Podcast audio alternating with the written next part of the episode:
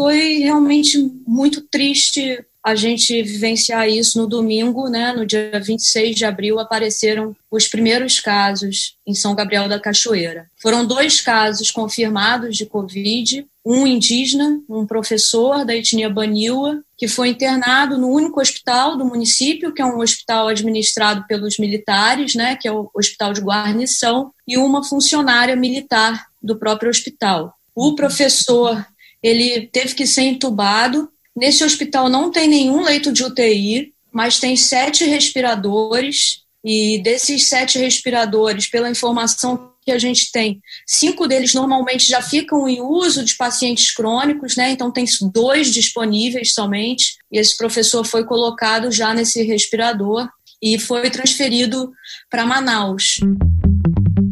Vozes do Planeta, com Paulina Chamorro. Começando o episódio 134 do Vozes do Planeta, vocês ouviram aí na abertura Juliana Hadler. Ela é coordenadora do programa Rio Negro do Instituto Socioambiental e estamos falando neste episódio sobre a chegada do coronavírus, do Covid-19, na cidade mais indígena do Brasil, em São Gabriel da Cachoeira. Aliás, a chegada do Covid-19 nas aldeias é o grande tema aqui do nosso episódio, que está dividido em duas entrevistas. Primeiro, vocês vão ouvir então uma conversa que eu tive com os pesquisadores do IMPA, o Lucas Ferrante e o Felipe Martin Fernstein. Eles escreveram um artigo no mês de abril na revista Science, na verdade, escreveram uma carta na revista Science alertando o mundo sobre as consequências que teremos nas aldeias, né, com a chegada do coronavírus.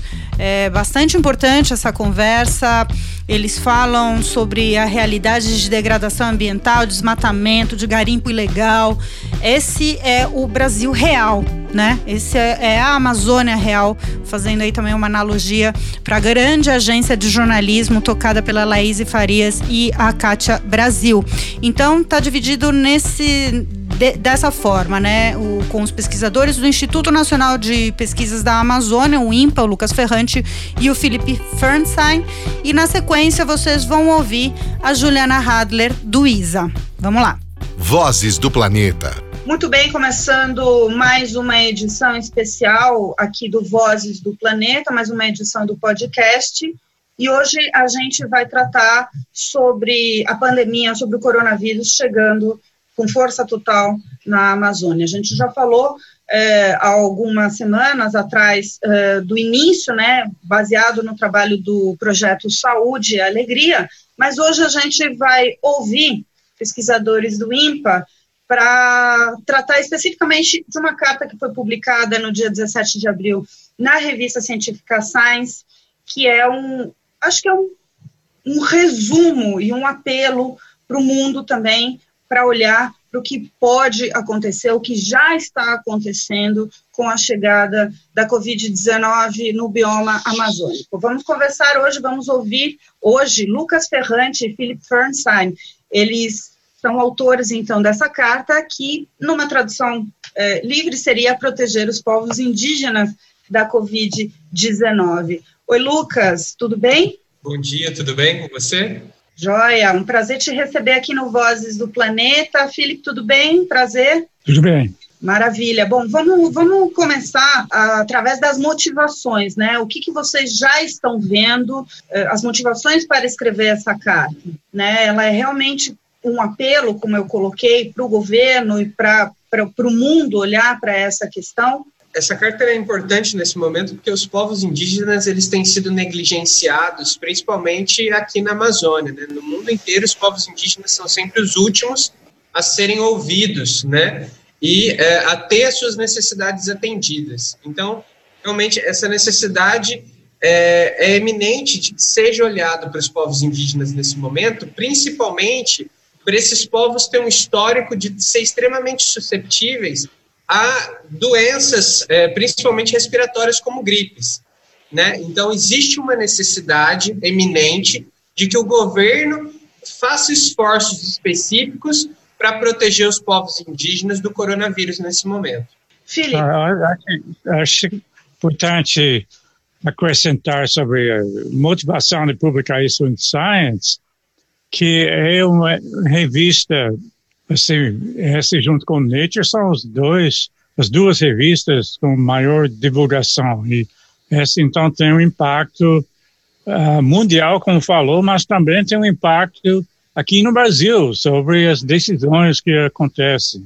Isso aconteceu com outra carta agora. Nós escrevemos uma carta em Science uh, no ano passado sobre a abertura da Amazônia para a cana-de-açúcar.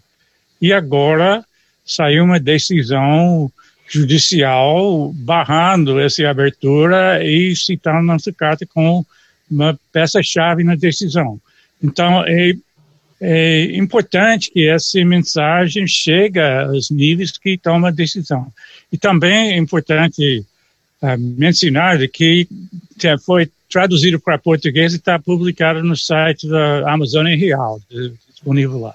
Exatamente. Bom, o Felipe tocou um tema bastante importante que a gente ia abordar agora no final, mas acho que a gente já pode, pode trazer isso agora bem bem claro, né? Muito se, muito se pensa, quem está fora principalmente do meio acadêmico, né? para que publicar tanta coisa, para que publicar tanta coisa, qual é o resultado efetivo, né? E vocês acabaram de citar um resultado bastante importante, né? Fruto de muitas, muitas discussões aqui é, no Brasil, da sociedade civil, da participação popular, né, da participação da sociedade em decisões nesse nível, que era a liberação da cana é, de açúcar no Pantanal e na Amazônia. Vamos, já que a gente entrou nesse tema, vamos contar como é que foi essa sequência. Então, é, também foi publicada é, uma carta e, bom, já estava todo mundo em polvorosa, principalmente do é, quem trabalha com meio ambiente, quem trabalha com conservação, é, bastante assustado com o que poderia acontecer nesses dois biomas com a liberação de, de plantio de cana nesses, é, nesses locais. Ao mesmo tempo, a gente tem perdido, tem se perdido muitos espaços de participação popular dentro do governo, né? Ou seja, a gente acorda e fica sabendo das coisas. Então, com, contem para a gente como é que foi esse, esse processo, como é que foi essa sequência e parabéns também, né, é, por, por, por essa conquista que é para toda a sociedade brasileira, para todos os biomas brasileiros. Bom, é, logo que te, houve essa decisão, isso se iniciou em 2018, né, com uma tentativa de passar um projeto no Congresso Nacional. Eu conversei com o Fio e a gente teve uma ideia de fazer um resumo é, das consequências dos danos da cana-de-açúcar e enviar para a Science, justamente instando para que esse projeto ele fosse engavetado. Né? Na época, é, esse projeto ele não teve continuidade e ele foi resgatado agora, é, no ano passado, pelo uh, presidente Bolsonaro, pela ministra Tereza Cristina e pelo ministro Paulo Guedes. Né? Então, é, essa carta ela aborda todas as consequências é, de efeitos de perda de serviços ecossistêmicos sobre a biodiversidade e os danos que isso poderia acarretar para as regiões sul e sudeste do Brasil também, né? Como perda de chuvas, afetando inclusive o abastecimento humano e também a própria agricultura, né? Até mesmo a produção de cana-de-açúcar dessas áreas, né? Então, realmente a gente tinha muitas evidências científicas dos, das consequências que esse cultivo poderia ter para a Amazônia e para o resto do Brasil, né? E é, a partir do que essa carta foi publicada, a gente divulgou ela na mídia amplamente, né, para que os tomadores de decisão pudessem utilizá-las. E eu, pessoalmente, fiz uma denúncia ao Ministério Público Federal, é, embasado na carta, para que fosse ajuizado um processo impedindo o decreto do Bolsonaro de liberar essa cana-de-açúcar, a cana-de-açúcar na Amazônia no Pantanal. O Ministério Público acatou minha denúncia baseada na carta e utilizou a carta e outros artigos científicos também para embasar essa denúncia, justamente para que é, fosse impedido essa liberação, tanto na Amazônia quanto no Pantanal. Bom, esse é muito importante. É, cana-de-açúcar é uma coisa que poderia levar a um desmatamento substancial. Não é verdade que a Amazônia se protegido pelo clima que é impróprio e não, não cresce cana, pode ver no Acre. Vai para Capixaba, o Acre fica entre brasileira e vai pensar que está em Piracicaba, tem, tem cana, cana até horizonte, uma coisa que realmente tem esse potencial de avançar. Evidentemente, o impacto sobre biodiversidade, sobre clima, etc., são grandes. Era muito importante que seja evitado que esse avance. A Amazônia já está no limite que pode aguentar em termos de, de desmatamento. Não? Existem várias pesquisas sobre o chamado tipping point, né? ponto de não retorno, de desequilíbrio, onde a mudança climática e a morte da floresta vai, vai continuar por conta própria. Não é um, só um, um ponto que você corta mais uma árvore e a coisa acaba. É uma coisa mais diversa, mas já a parte leste da Amazônia já está nesse, é, nesse perigo. É, nós temos o exemplo em 2015 com o grande El Niño, quando na área perto de Santarém queimou um milhão de hectares de floresta. Coisa enorme, metade das árvores morreram é, realmente um sinal que já estamos lá, pelo menos para a parte uh, leste da Amazônia. Então é muito uhum. importante que não, não avance mais. Estamos muito preocupados com o que pode acontecer na parte oeste da Amazônia, a parte do Rio Purus para o oeste. Da, nesse mês da rodovia BR-319 para o oeste, até a fronteira de Peru, é um imenso uh, bloco de floresta, esse que está mantendo o clima, está mantendo a biodiversidade. Tinha um, um trabalho no grupo do Museu Geldi, foi publicado mais ou menos em setembro do ano passado na revista Nature Climate Change, que uh, olhou mais de 7 mil espécies de árvores com dados e, e cruzou projeções de de desmatamento e de mudança climática até o ano 2050 e concluiu que 53% das espécies de árvores ia entrar na classificação de ameaçadas de extinção pelos critérios do IUCN até 2050. Esse é, é terrível, mas mesmo isso é, é subestimado porque a simulação que usava do desmatamento não incluiu as rodovias, as estradas que estão planejadas que ia abrir aquele grande bloco de floresta no oeste do, da Amazônia brasileira. Então, tudo presume que aquilo se mantém intacto. Mas isso é ameaçado, porque com a BR-319, ah, também são planejados estradas laterais, um deles cruzando o Rio Purus, em, em Tapauá, e indo para Cauri, Tefe, Juruá, abrindo aquele grande bloco de floresta. Uh, e ainda mais, nós temos o grande plano para a chamada Bacia Solimões de exploração de petróleo e gás, centenas e centenas de poços espalhados por uma área que é um terço do estado do Amazonas. Uh, então, essa é uma enorme tentação futuro para a fazer mais estradas ligando com esse, esse do 319 é, e abrindo aquele bloco. Então, é, é uma ameaça muito iminente e cana e, e outros biocombustíveis também são coisas que, uh, que tem um mercado infinito praticamente. Se realmente vai substituir gasolina, etc., com, com biocombustíveis. Uh, e Dendê, por exemplo, é uma das coisas que ameaça aquela área. Uh, os malasianos, em 2008, estavam tentando comprar terras ali uh, e desistir, mas é ameaça constante. Então, vamos ver o que acontece.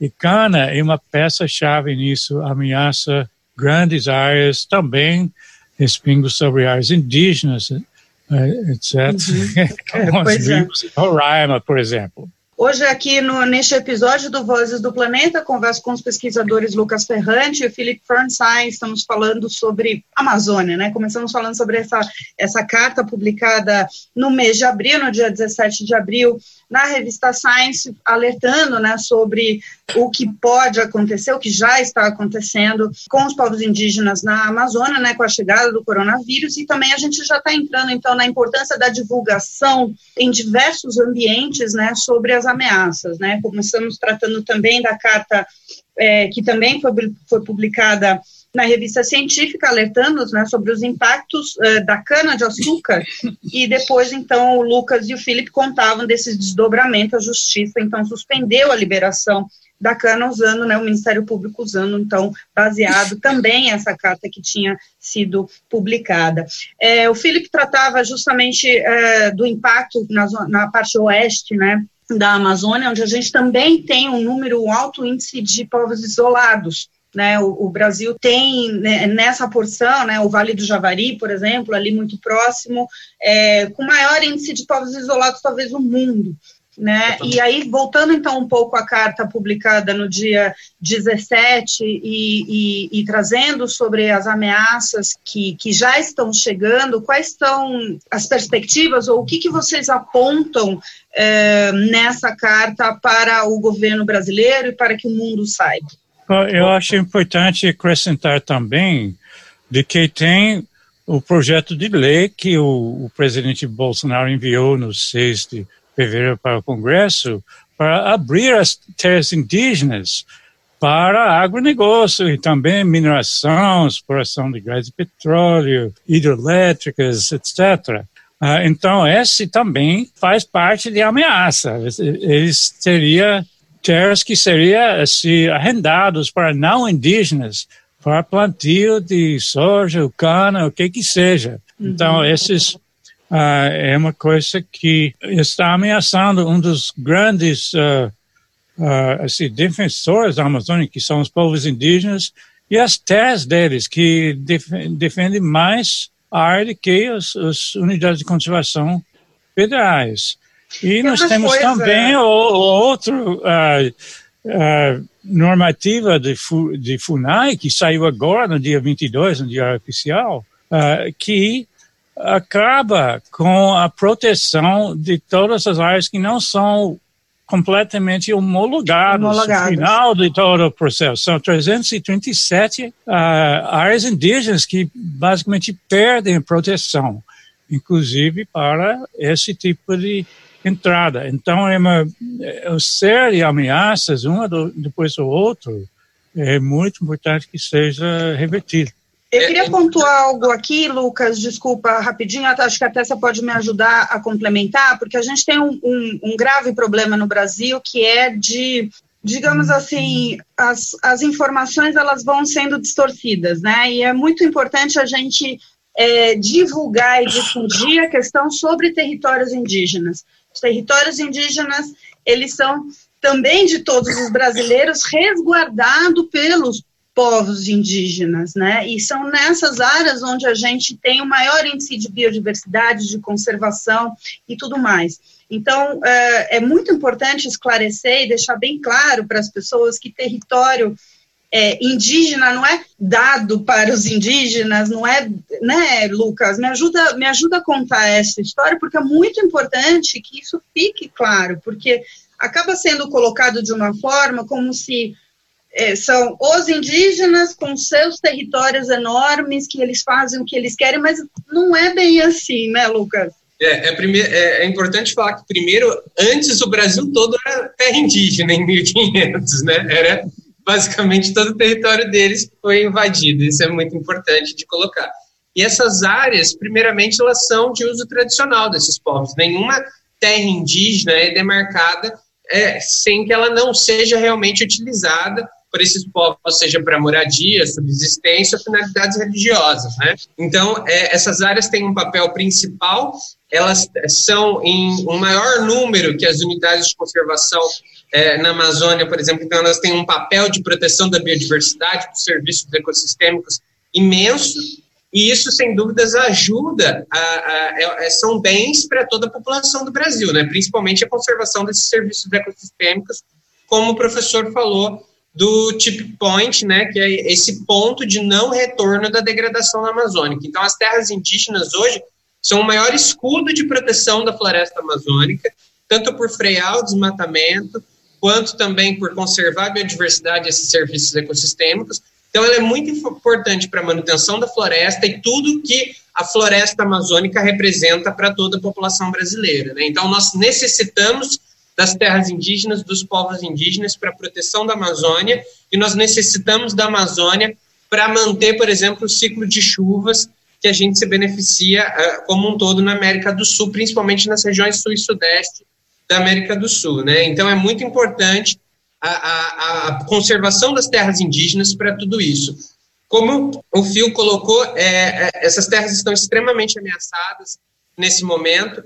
É, a gente teve a tentativa de expansão de outros biocombustíveis, por exemplo, a gente é, chegou inclusive a publicar também uma carta na Nature no começo do ano alertando para esses outros biocombustíveis na Amazônia, né?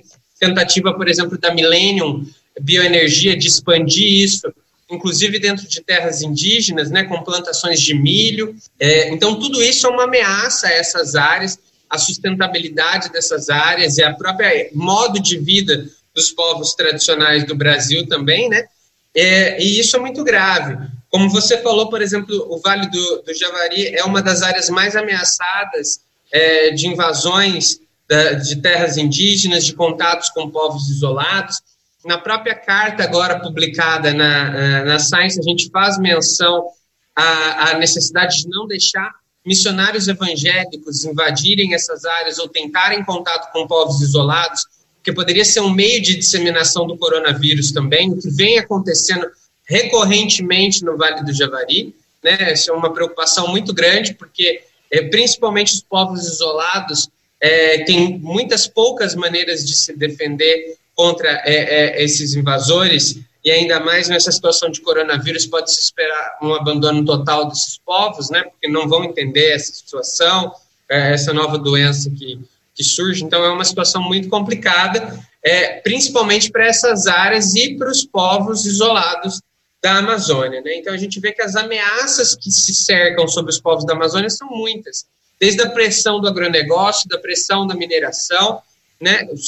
como também é, essa pandemia mundial agora que vem é, afetar drasticamente os, os povos tradicionais da Amazônia para então para o ouvinte também visualizar o que a gente está falando então dessas ameaças desses territórios agravada né pelo que o Lucas e o Fio estavam contando é justamente porque também essas essas atividades ilegais e às vezes às vezes não muitas vezes agora sendo até incentivadas indiretamente estão levando estão acelerando a, a distribuição e a disseminação do coronavírus também, né? A gente tem a questão do garimpo ilegal muito próximo em território Yanomami, que já, tá, já, já mostraram, já se apresentaram casos, então agora já está começando a ver em diferentes povos indígenas as, as histórias e as notícias da chegada da doença.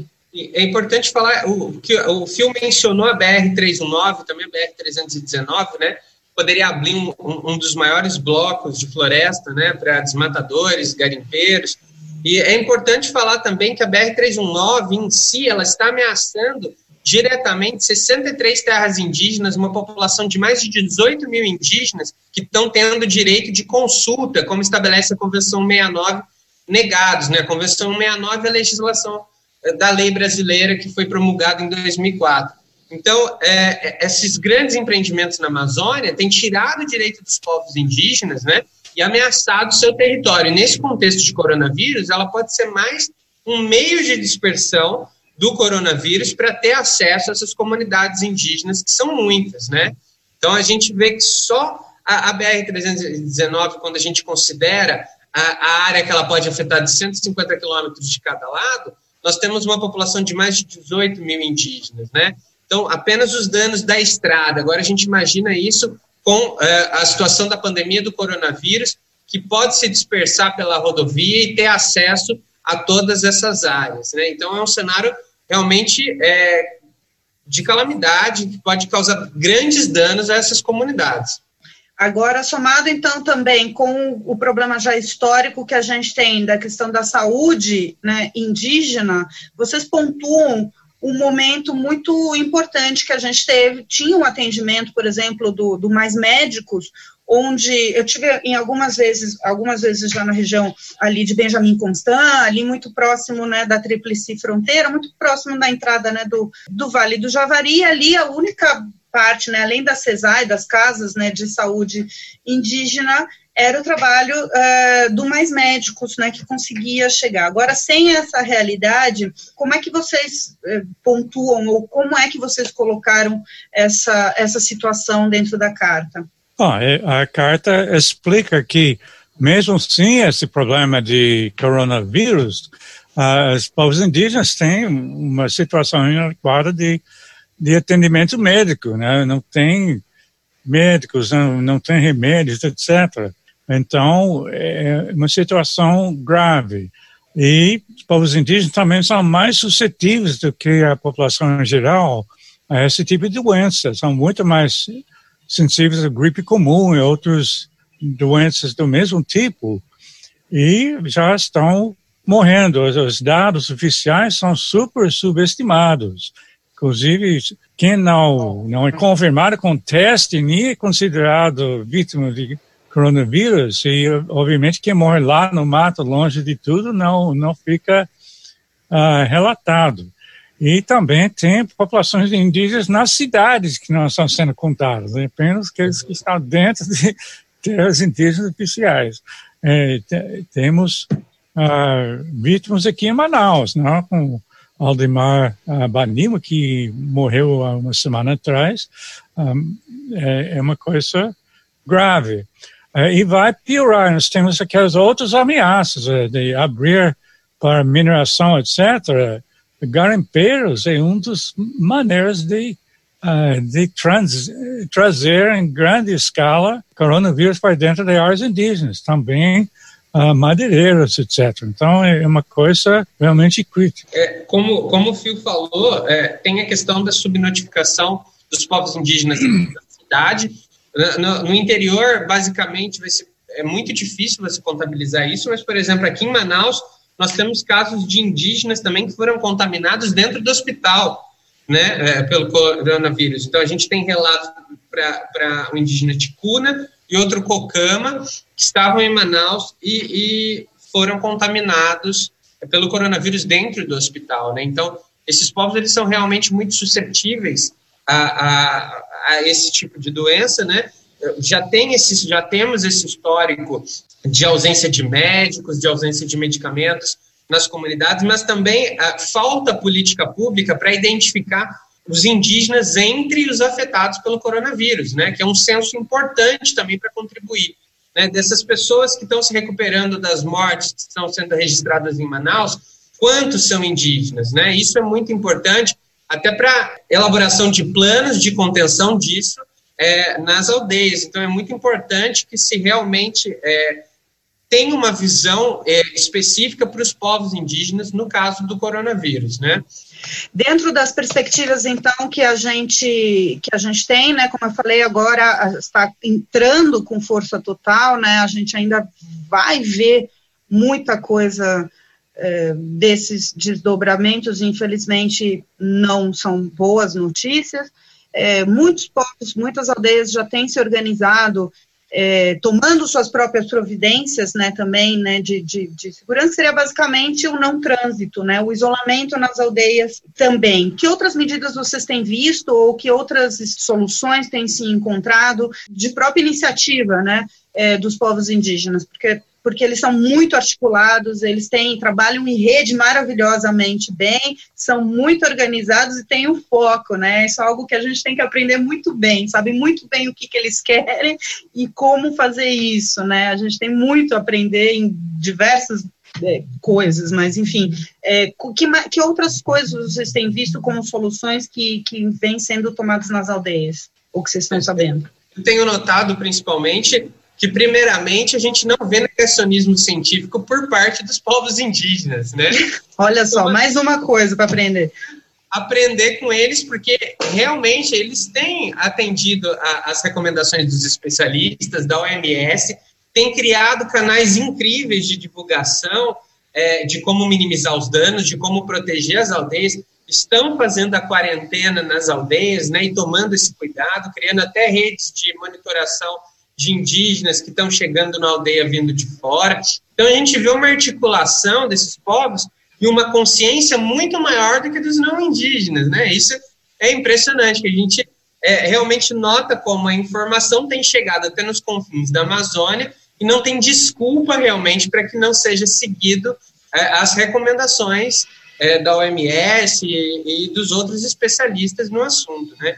Então, é, como você mesmo falou, os povos indígenas hoje eles são extremamente é, conscientes da situação, eles estão tomando as próprias medidas, principalmente de montar uma rede de, de informação entre todas as comunidades indígenas para informar os casos e as transferências desses pacientes, né?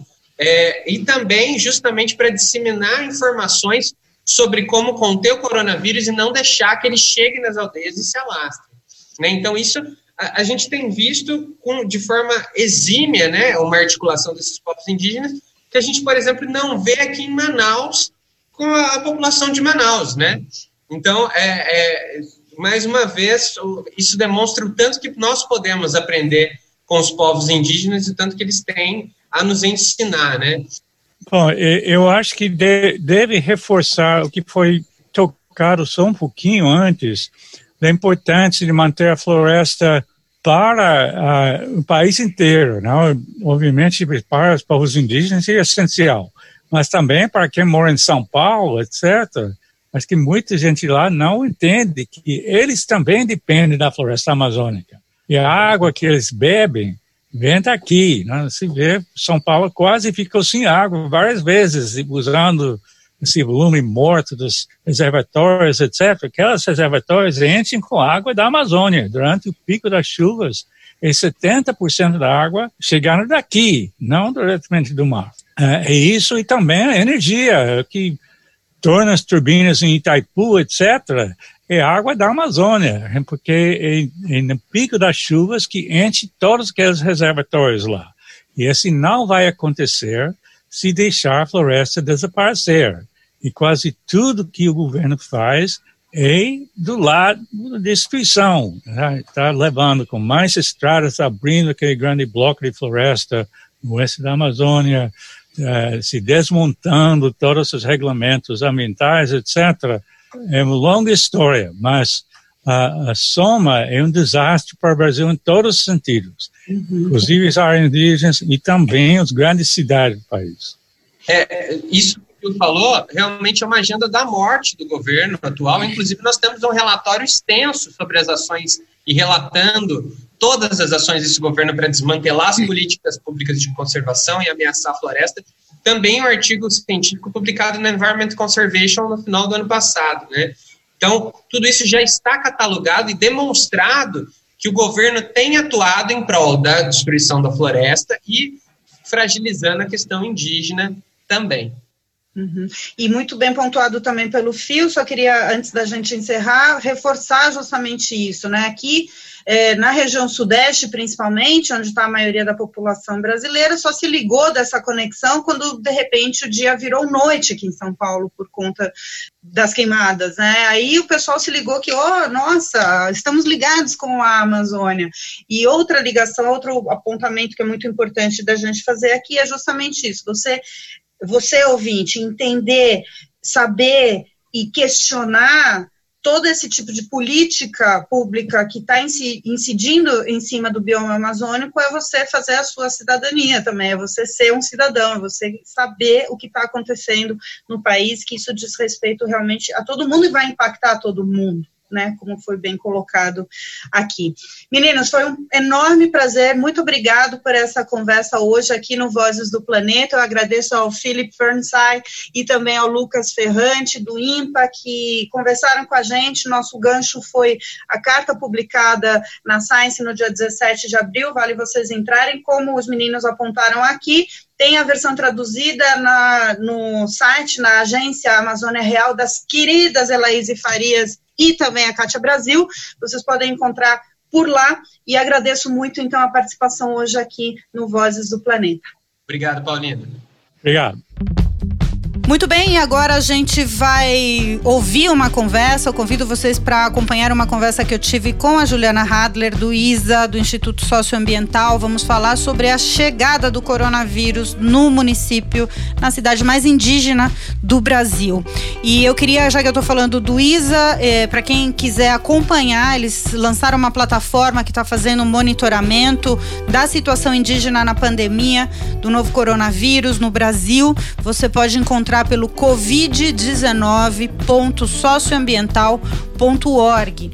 Eu estou gravando isso no dia 30 de abril e para vocês é, terem uma ideia, a gente está com 79.913 casos no país, 5.584 óbitos e casos indígenas em área rural são 101 óbitos indígenas em área rural são quatro. Tem muito mais informações nessa plataforma e é bastante preocupante, é, entendendo a vulnerabilidade das terras indígenas com relação ao Covid-19, mas também a Juliana vai contar nessa conversa como, já em março, é, diversas instituições que trabalham é, e organizações, inclusive indígenas, que trabalham é, e se organizam em São Gabriel da Cachoeira, tomaram de medidas justamente para se prevenir. Tá bastante bastante importante essa conversa.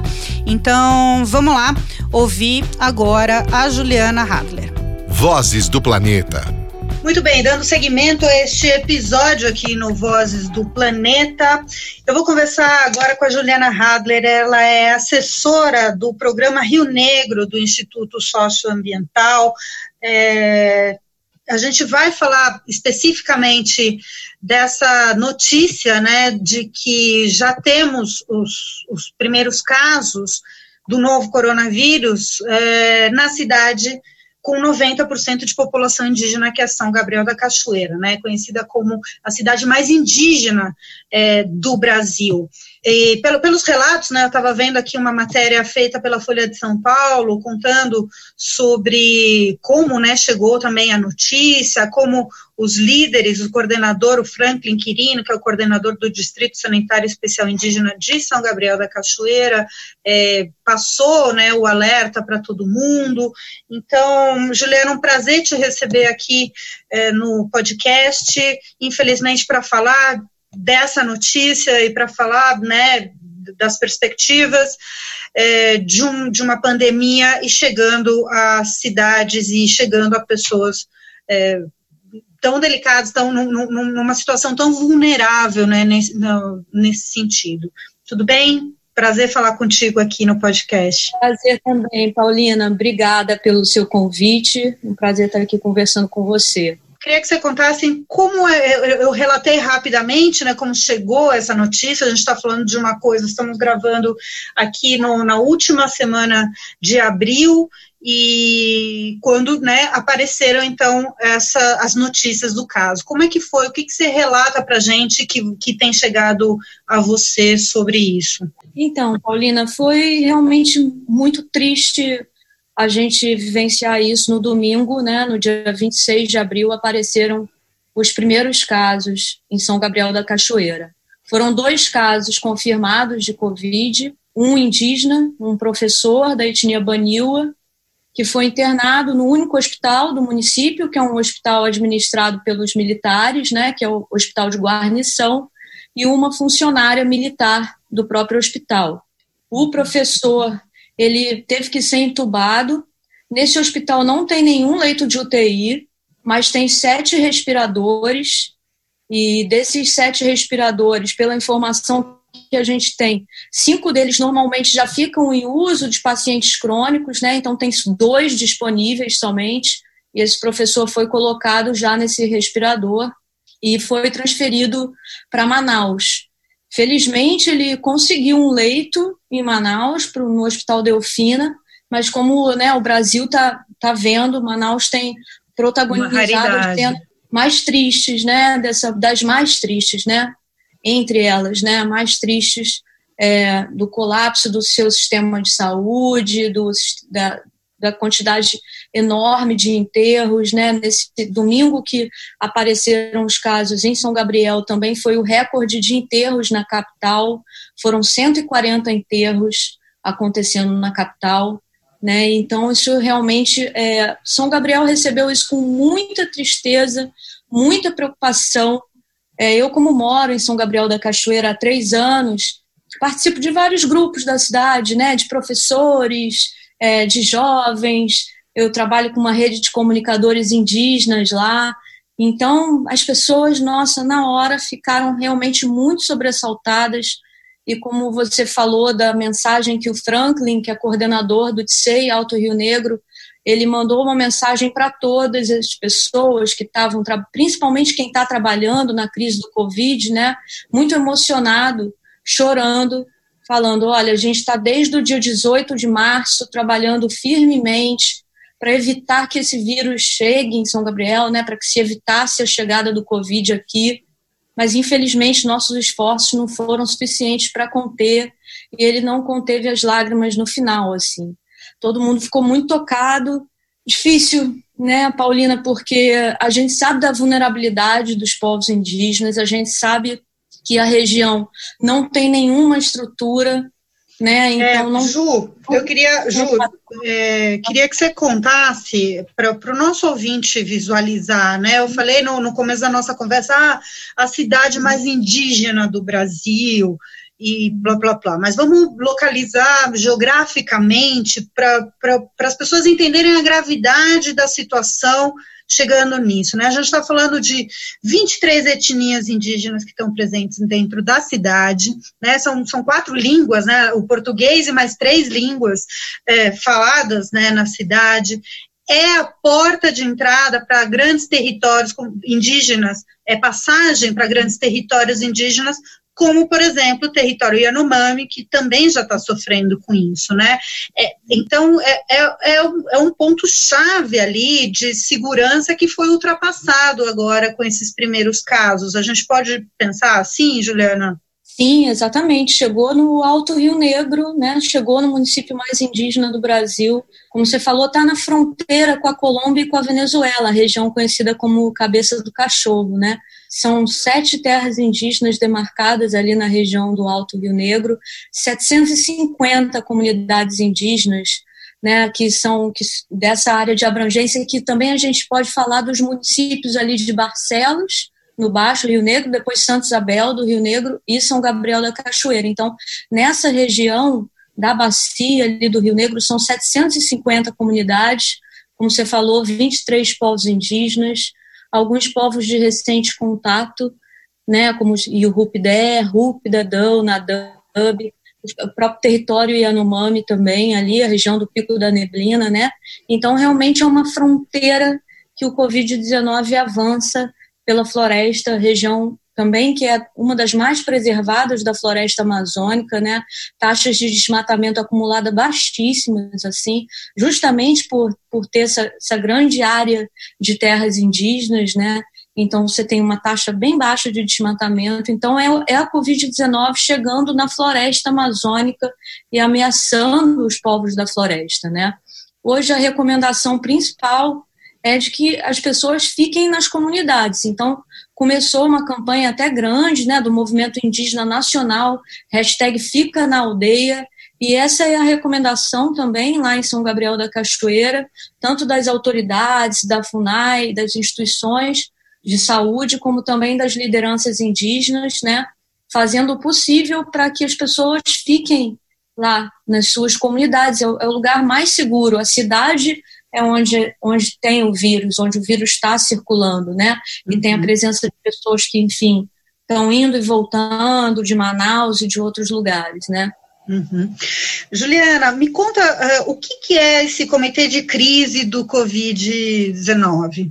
Então, no dia 18 de março, poucos dias depois do OMS decretar a pandemia, se eu não me engano, foi no dia 11 ou 12 que Isso, a pandemia foi.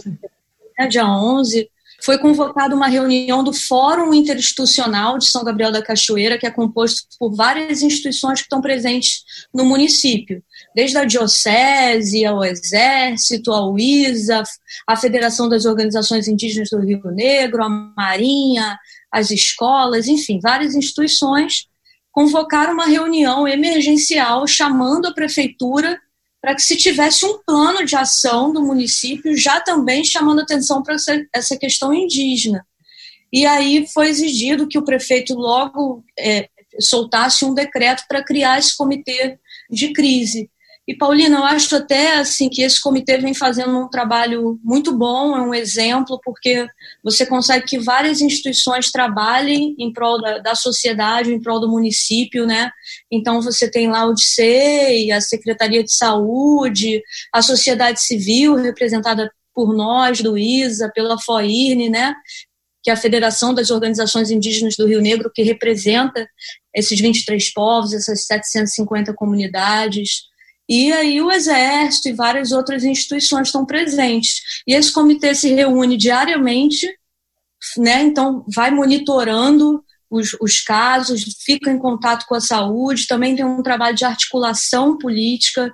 Então, o Marivelton Barroso Baré, presidente da FOIRN, por exemplo, vem acompanhando todas as reuniões da frente parlamentar, né, da Joênia Wapchana, participando dessas reuniões, e ele integra esse comitê então, ele faz a ponte entre o que está sendo discutido em Brasília, de representatividade indígena nas decisões, com esse comitê.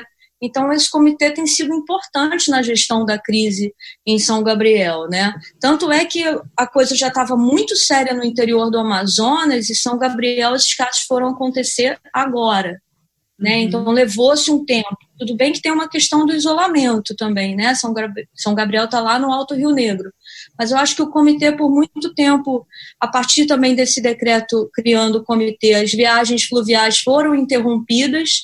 Então, a partir do dia 18 de março, não tinha mais viagem para São Gabriel. Os voos também. Então, a cidade fez um isolamento. Agora, tiveram alguns problemas de fiscalização, como você sabe, né? Assim, não tem tanto um contingente de policial para fiscalizar toda uma área extensa que fosse possível controlar todo mundo efetivamente que chegasse ao município. Algumas pessoas realmente furaram essa quarentena e o vírus acabou é, chegando a São Gabriel com contaminação comunitária já. Já com contaminação comunitária.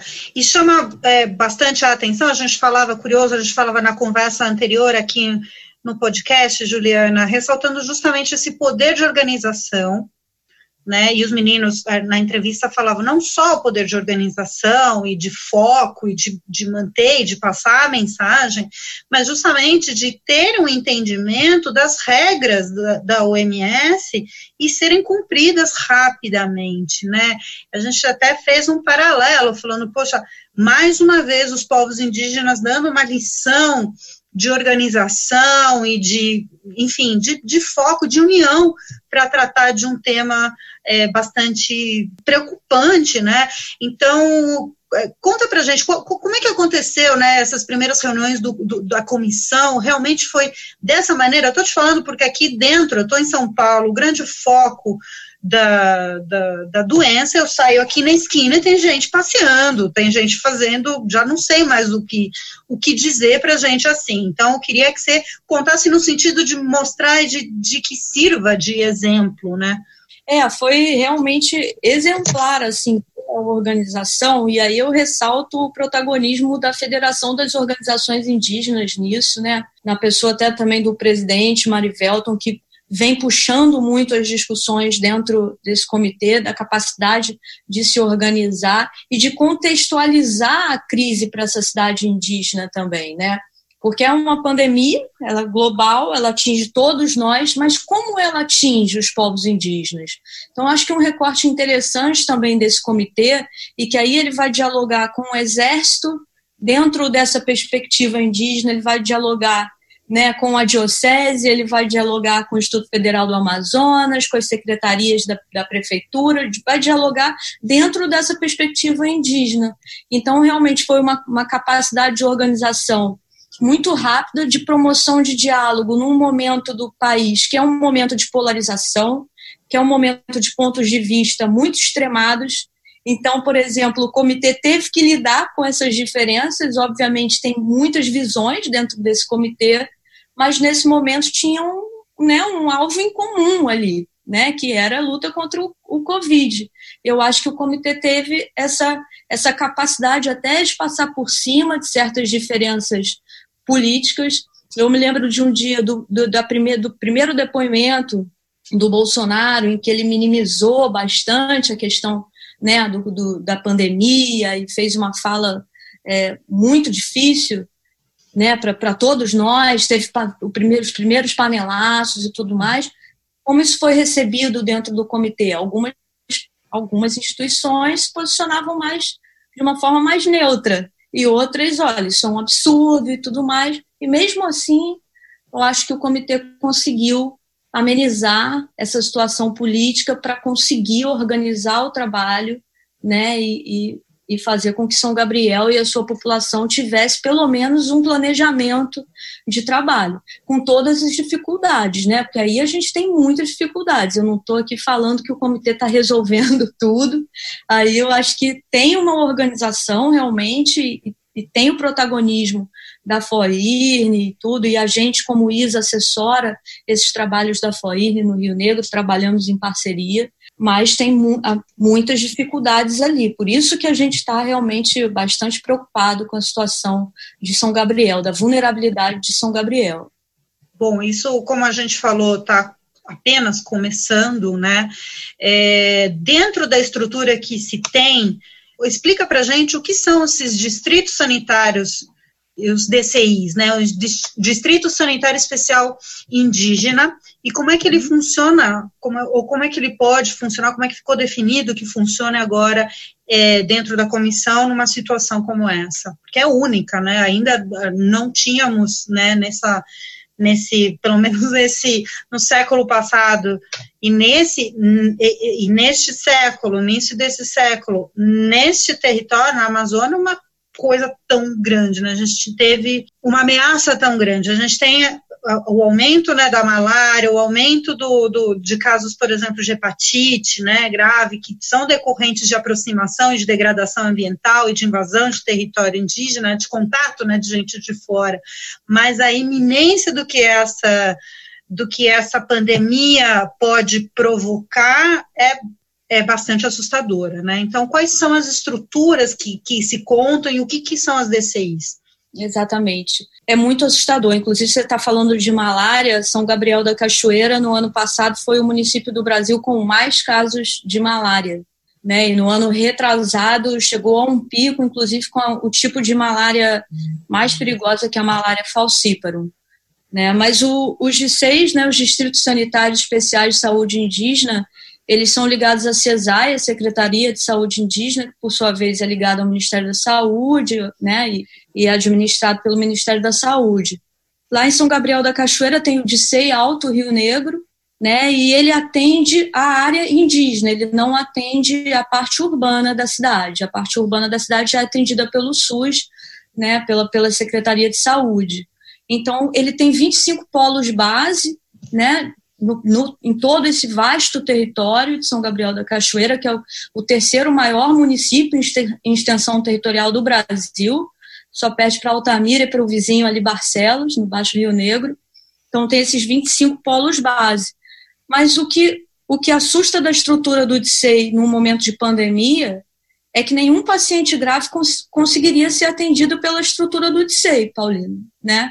Então, nesses polos base, você não tem um, um, um leito para pacientes mais graves, né? Você faz um atendimento de casos mais, é, é, mais simples, né? De uma gripe mais simples, de um problema mais simples, mas nunca de, de cuidar de um paciente grave de Covid-19. Então, essas equipes que vão para a área, elas nem têm suficientes EPIs, por exemplo, EPIs capazes de lidar com uma pandemia, né? São EPIs mais frágeis, né? Os equipamentos de segurança não são suficientes para essas equipes, então tem um, um receio muito grande. A gente vê que Manaus sofreu muito com isso, né, com, com, com, pessoas da área de saúde se contaminando porque os equipamentos de segurança não são suficientes. Então, é, recente saiu um estudo da professora Marta Azevedo, demógrafa da, da Unicamp, falando que o DCEI Alto Rio Negro está entre as regiões é, mais sensíveis, mais vulneráveis à pandemia, justamente porque sua estrutura não, não vai dar conta. Além disso, você tem essas distâncias gigantescas de um polo base da, por exemplo, de, do distrito de Auareté, que está na fronteira com a Colômbia, no Alto Rio Alpés, até chegar a São Gabriel da Cachoeira, de voadeira motor 40, você tem 14 horas de viagem. Né? Então, normalmente, os pacientes graves, hoje, por exemplo, paciente de mordida de cobra, ele vai ser removido né, por helicóptero ou por avião da saúde indígena, vai ser levado, se der conta no hospital de guarnição da cidade, ele vai ser tratado ali. Senão, ele já vai ser removido para a capital. E essa é um pouco a realidade do estado do Amazonas, né? Todo paciente de, de complexidade maior, ele acaba sendo removido para a capital. Então, realmente, o DSEI Alto Rio Negro, ele não vai dar conta de uma pandemia. Então, por isso, é, todo o esforço hoje também é de que as pessoas não saiam das comunidades, que é nessa área de atuação do DSEI, né, nas terras indígenas. Porque realmente indo para as comunidades, a gente está falando de um cenário muito, muito terrível e assustador. Eu não quero avançar no, nas especulações, porque realmente é bastante pesado isso, né, Juliana? É, é, é, tem sido entrevistas muito pesadas e, enfim, a gente também especular coisas. Eu, eu ia te perguntar a respeito, mas eu acho que talvez você pudesse nos ajudar aqui no podcast e indicar uma liderança indígena para para a gente ouvir.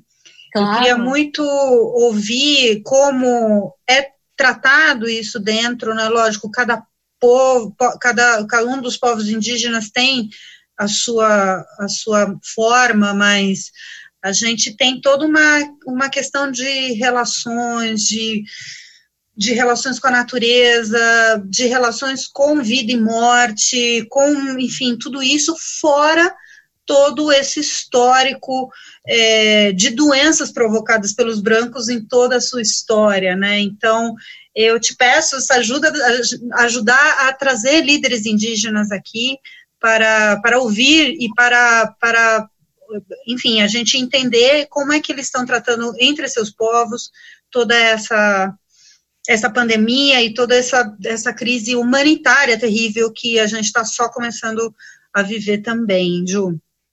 Com certeza, Paulina, com prazer. Tem várias pessoas incríveis para conversar com você. E eu também queria falar uma coisa que é positiva para a gente também não Sim, por nossa favor.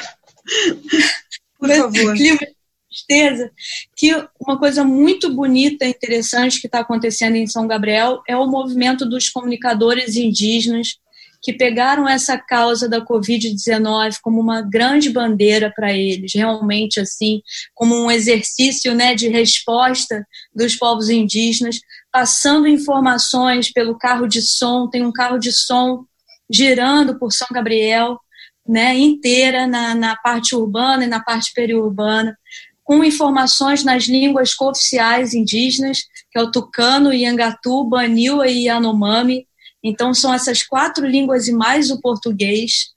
Estão né? colocando caixas de som na, na lotérica, onde tem tido algumas filas por conta da renda emergencial. Então, para tentar orientar as pessoas, para não ficarem muito aglomeradas, então colocaram esses áudios, estão fazendo podcasts, estão na rádio amadora, né, na radiofonia, mandando informação para as comunidades, estão trabalhando bastante que é a Rede Waiuri de comunicadores indígenas fazendo um belo trabalho de conscientização, informação, cartilhas nas línguas, né, em várias línguas foram produzidas essas cartilhas também. Logo que a pandemia começou, eles já produziram essas cartilhas, então vem sendo feito um trabalho interessante de comunicação com os povos indígenas. Acho que é fundamental, assim. Olá, parentes! Aqui é Cláudia Ferraz do Povo Anano da Rede Waiuri de Comunicação Indígena do Rio Negro. Ouça aqui o nosso recado. Cuidado com o coronavírus, cuide de sua saúde e da sua família também. Vamos obedecer algumas recomendações de cuidados quando você estiver aqui na agência bancária, lotérica ou banco expresso. Siga estas regras. Fique na fila com distanciamento social de dois metros de um para o outro ou, como dizem os parentes, um pirarucu de distância. Quando for tossir ou espirrar, cobre o nariz e a boca com lenço ou com a parte interna do braço e não com as mãos. Não cumprimentar, não beijar e não abraçar. E se você estiver muito gripado, você deverá usar a máscara de proteção, fazer o essencial e retornar para sua residência com segurança. Esses são os cuidados que você deve seguir para se proteger. Ouçam agora o recado dos nossos parentes nas línguas Tucano, Nhegantu, Baniwa e Yanomami. ahkaverenatu oya to savere sere ayuno kamotana coronavirus de ayuno kamotana mani yevi seripure mani pasko mani pasku mani mami mani ahkabhi mani pona mani ahkaverenane atiro veanhani aparo. Banku pu loterica pure banku expresso kyo sevi seripure fila punu kuna yo khorero nu kusetianhani aparo. Dos metru yoro satina asiana mani ke pare mani serore ka mota ka ve mena. A meni amo ka ye tian pabwatianhania paromha thowena heosana na maskara heosere vhesa nisetianhania paromani ahpeye mani yasere wa duka mani viseri putha ni setianhania paro ahkaverna tirovena mani ne verema virus peni ni nina mani ne verema tirove setianhania paro mani Maitaya Sendu, Seanã Maitá. Assuambeu Penharã, Iepé Maci, Puxoeira Oicu. Oicu, Mundo Turuçuçá UP. Taceruca Taiku, Coronavírus, Covid-19. Aitequamaci, Uputeu Yucar, Mireitar, Mundo Turuçuçá. Nhancerã Mairamereçu, Agência Bancária, Lotérica, o Banco Expresso, Yasuyamuya Fila, Yapitarã, Apecatucatu, Amussuí, Masequamaci, Sassá, Mairameiaicu, Quaiequaiento. Mairameiaricu, gripe forte, Yasuyambu, Yepepano, Miria, Neirupé, Asuya Netimpe, Masequamaci, o Sassá, Mairamei Atuceire. Mairamei a mãe a neanama, tiranhaci caretã só aqui. Macê, quamaci, o sassatei ave. Tiran a humana aé. Se a su e a mulher yavé, ticuri quamaci, o su sassá e a nesui. A sui e a yusai surame e a sui a mulher man tamundu a taiku. Tiran e te quamaci, o sica e a gente acabou de ouvir um pouco do trabalho dos comunicadores indígenas em São Gabriel da Cachoeira, um trabalho que a Juliana estava contando agora há pouco, incrível que eles estão fazendo, é cartilha, é rádio comunitária, é caixa de som, né, carro com caixa de som, que mais, Juliana? É, na radiofonia, né, que tem 300 estações de radiofonia pelo território, então eles vão na central dessa Federação das Organizações Indígenas, convidam enfermeiros, convidam médicos, fazem verdadeiros podcasts pela radiofonia, Paulina. Eles são maravilhosos, gente. Isso que é organização. Isso que é consciência, na verdade, do coletivo, né, Juliana? Vamos, vamos combinar. Isso que é ser realmente um ser coletivo. Eles conseguiram, inclusive, que o doutor Drauzio Varela também fizesse áudios para a Rede Waiuri, para mandar para a comunidade. Irado, demais. Muito bem, então aqui no, no Voz do Planeta, a gente ouviu a Juliana Hadler, ela é assessora do programa Rio Negro, do Instituto Socioambiental, do ISA, é, também participante desse comitê de crise frente ao Covid-19. É, a gente ouviu um pouco do, de como é que foi a chegada né, desses casos é, na cidade mais indígena do Brasil, em São Gabriel da Cachoeira, e como é que já antes de tudo isso, há praticamente um mês atrás, todo mundo já estava bem organizado, já sabendo bem o que, que as, as formas de prevenção, enfim, um exemplo de coletividade, um exemplo de responsabilidade, de organização. Juliana, te agradeço muito por essas informações, muito bom trabalho para você, um grande abraço para todo mundo do, do que está fazendo parte desse comitê, os comunicadores, claro, maravilhosos, e a gente segue então em contato para atualizar as informações. Te agradeço muito. Obrigada também, Paulina. Bom trabalho para você e vamos seguir firme no trabalho, com esperança sempre, coragem. A gente vai passar por isso. Bom, vocês ouviram e para finalizar, né, vamos procurar trazer líderes indígenas aqui para ouvirmos também, né? E vocês viram a organização, vocês ouviram aí a organização e tudo como vem sendo feito, inclusive com esses áudios que rodam pela cidade, as rádios comunitárias e todas as formas de comunicação possível, né? A gente está entendendo aqui é, espero que vocês também estejam, entendendo a importância de uma comunicação clara e eficiente neste momento que a gente está vivendo no país. É extremamente grave. O, o Brasil saiu na frente agora em número de casos e essa tragédia, infelizmente, estava anunciada. Agora a gente vai ouvir o Cláudio Ângelo. Pois é, tem mais realidade aí. Temos o mundo real. Fala, Cláudio. Mundo Real, com Cláudio Ângelo. Olá, ouvintes do Voz do Planeta, só faltava essa agora. O aquecimento global vai deixar as pessoas mais burras até o fim do século. É isso mesmo. Um grupo de pesquisadores dos Estados Unidos, lá da Universidade do Colorado, em Boulder, publicou um artigo científico com conclusões interessantes, embora bastante assustadoras, dando conta de que uh, os níveis de CO2 na atmosfera até o fim do século tendem a ficar tão elevados caso não se faça nada para conter emissões que a nossa capacidade de executar raciocínios simples que envolvam tomada de decisões rápida, né, é, podem cair é, essa capacidade pode cair 25%.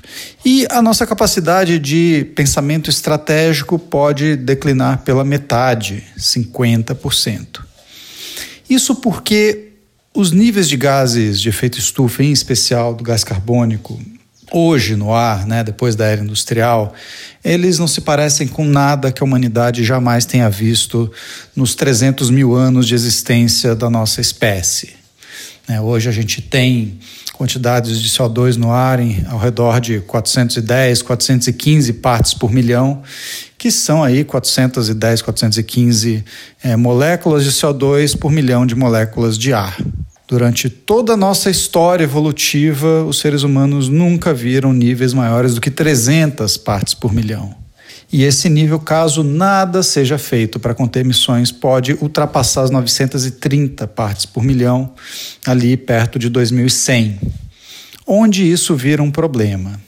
Isso vira um problema porque o gás carbônico, como todos sabemos, é tóxico para seres humanos. Né? A gente pode é, morrer de asfixia se for exposto a quantidades muito elevadas de gás carbônico em quantidades menos elevadas, em doses que não são letais, é, mas que são elevadas aí nessa, na ordem também das 900 a 1.500 partes por milhão, o gás carbônico provoca redução da nossa capacidade de pensar claramente. Né? Provoca confusão mental, provoca sonolência e uma série de outros efeitos que há alguns anos já os cientistas vêm observando em ambientes fechados, como escritórios e salas de aula. Evidentemente, eh, o dano não é permanente porque as pessoas, por mais que passem algum tempo nesses ambientes fechados, elas acabam saindo e quando elas vão embora para suas casas, tudo volta ao normal. Ora, esse não vai ser mais o caso é, num, num, cenário de aquecimento global e de emissões descontroladas, no qual as concentrações no ambiente de gases de efeito estufa, em especial de gás carbônico, atinjam aí as 930, 940 partes por milhão. Isso em lugares fechados tende a se elevar mais ainda, para até 1.000, 1.100, 1.500 partes por milhão, o que equivaleria a um prejuízo permanente é, aos seres humanos. Né? A gente estaria, não, não teria muito o que fazer, nós estaríamos todos expostos o dia inteiro, 24 horas por dia, 365 dias por ano, a níveis é, não letais, mas mesmo assim tóxicos de gás carbônico. Esse trabalho ele é interessante porque é um dos primeiros, talvez seja o primeiro, primeira demonstração, projeção de efeitos diretos do CO2 sobre a saúde das pessoas, né? A gente até agora sabia já que o, o aumento da concentração de gás carbônico causa vários problemas enormes indiretos, né? desde exposição a eventos climáticos extremos até é, aumento do nível do mar e uma série de outros danos, mas esse dano direto do CO2 à saúde é uma coisa que começa a ser detectada agora e eu apostaria que vem muito mais estudos por aí é, mostrando né, confirmando ou dimensionando melhor esse e outros problemas do CO2 para a gente. E daí mais uma necessidade, né, é mais uma evidência da necessidade que a gente tem de fazer o Acordo de Paris dar certo e cortar emissões, que é uma coisa com a qual uh, os governos né, particularmente o governo brasileiro, é coisa na qual eles não parecem muito empenhados neste momento. E eu não podia deixar de encerrar hoje sem uma homenagem a um gigante da música brasileira que nos deixou em março, aos 72 anos, né, Moraes Moreira. E eu termino aqui com uma música é, de, um, de um descasso da carreira solo dele, de 79. Né, Lá Vem o Brasil Descendo a Ladeira.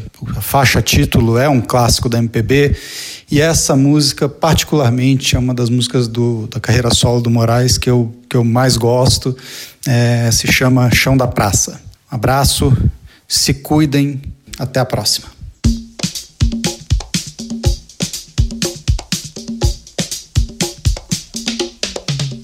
Meu amor, quem ficou nessa dança, meu amor, fé na dança.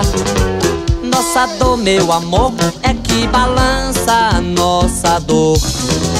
O chão da praça, meu amor, quem ficou nessa dança, meu amor, tem fé na dança.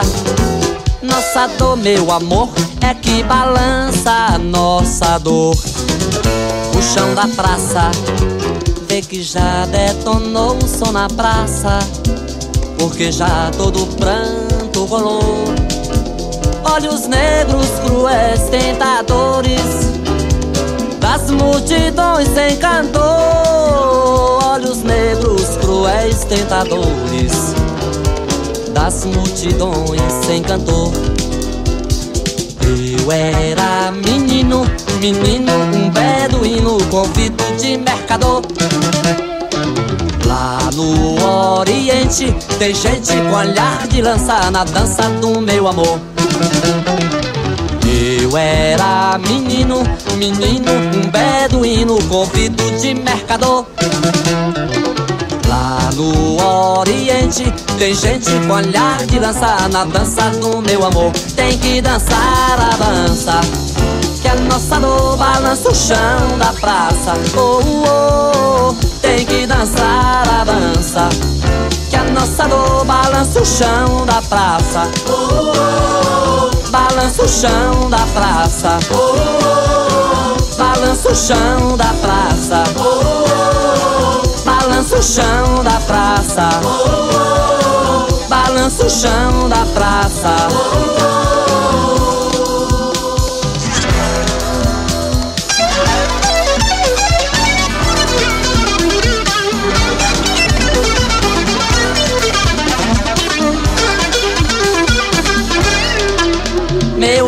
Quem ficou nessa dança, meu amor.